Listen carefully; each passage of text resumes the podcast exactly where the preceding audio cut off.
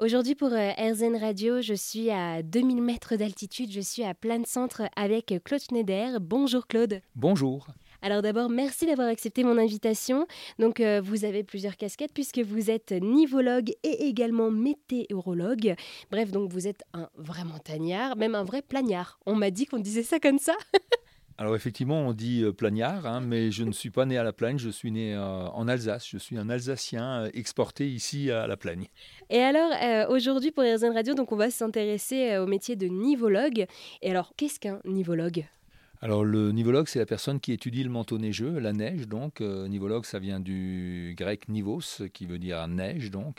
Et le boulot consiste à étudier la neige, les différentes couches, pour essayer de faire la prévision des risques d'avalanche. Quel est votre parcours pour être devenu euh, nivologue Vous rigolez ben, j'ai un parcours scientifique en fait. Euh, j'ai un DUT de chimie. J'ai travaillé quelques années au CNRS à Strasbourg dans une équipe de recherche. Et puis j'ai connu mon épouse qui est savoyarde. Et du coup, euh, je suis venu en Savoie par amour de la montagne et de mon épouse. Quand elle, quand elle est pas là, je dis par amour euh, pour la montagne et, pour mon épouse. Et quand elle est à côté de moi, je dis pour mon épouse et pour la montagne. Là, on va dire donc la montagne en premier, c'est ça. Espérons qu'elle nous écoute pas tout de suite. Donc, vous êtes arrivé ici à la montagne et vous avez découvert le métier de nivologue, c'est ça? Ou alors c'est un peu tombé par hasard? Euh, ouais, non, enfin, ça, va être long hein, si je dois expliquer comment ça s'est passé. Euh, en fait, oui, je cherchais absolument à rejoindre donc mon épouse et j'ai postulé au service des pistes. Et à l'époque, il y a 35 ans en arrière, euh, sans être passé par les remontées mécaniques, sans être de la vallée, c'était un peu plus compliqué.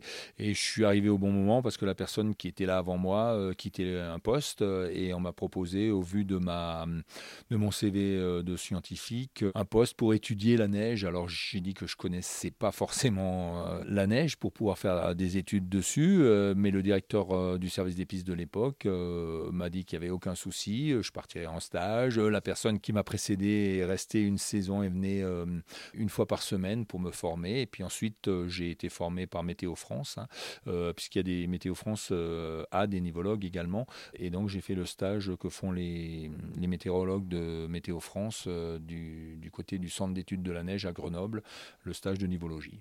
Et alors là, en ce moment, on est dans votre bureau, donc à plein de centre. Autour de nous, il y a des cartes, beaucoup de cartes de, de, la vallée.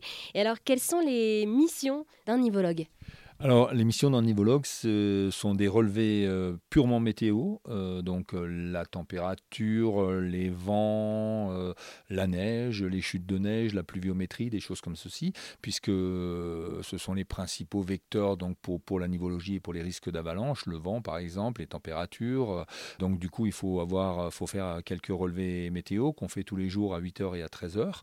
Et puis ensuite, c'est parcourir les différentes pentes et faire des relevés dans le manteau On fait ce qu'on appelle des sondages par battage. Un sondage par battage, c'est l'étude de la qualité du manteau neigeux et de sa résistance en fait.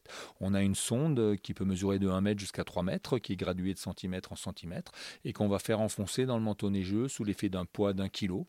Et donc il y a une savante formule mathématique. Bon, pour faire enfoncer cette, cette sonde, en fait, on lâche un poids au-dessus de cette sonde un certain nombre de fois d'une certaine hauteur, et la sonde va s'enfoncer d'un certain nombre de centimètres. Et il y a une relation entre la, hauteur de lâcher, le nombre de lâchers et l'enfoncement, ce qui permet donc de connaître la résistance du manteau neigeux. Et puis quand on a fait ce battage, on ouvre le manteau neigeux et simplement, donc on a un mur de neige devant nous et simplement en passant le doigt, on va sentir différentes euh, qualités de neige. Et pour chaque couche, euh, de neige, eh bien, on va prélever quelques grains de neige, on va les regarder avec une plaquette et une loupe, et donc on va définir la qualité du grain de neige, hein. et euh, on va prendre la dureté de la couche, on va peser la couche, on va prendre la température de la neige, ce qui va nous donner, alors c'est de la radio, donc ça ne se voit pas, mais ça va nous donner des graphiques euh, qui sont la, la représentation du manteau neigeux avec sa résistance et de quoi elle est constituée, de quoi est constitué le manteau neigeux. Parce que ce qu'il faut savoir, euh, il faut savoir que lorsque la neige tombe, ce sont des étoiles de neige, des flocons de neige, et ces flocons ne restent pas flocons. Ces flocons vont se transformer en différents grains de neige en fonction de la température qui règne dans la couche.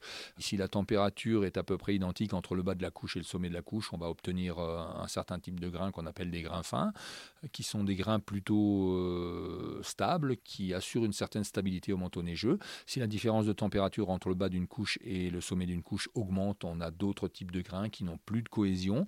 Et si ça continue à augmenter, on a des types de grains qui, n'ont vraiment aucune cohésion et qui sont plutôt susceptibles à favoriser les départs euh, d'avalanche. Et alors la station de la Plagne a la chance d'avoir euh, un nivologue à temps complet. C'est ça, c'est la seule station qui a un nivologue à temps complet. Oui, alors je ne sais pas si c'est une chance, ça faudra demander aux autres. Hein.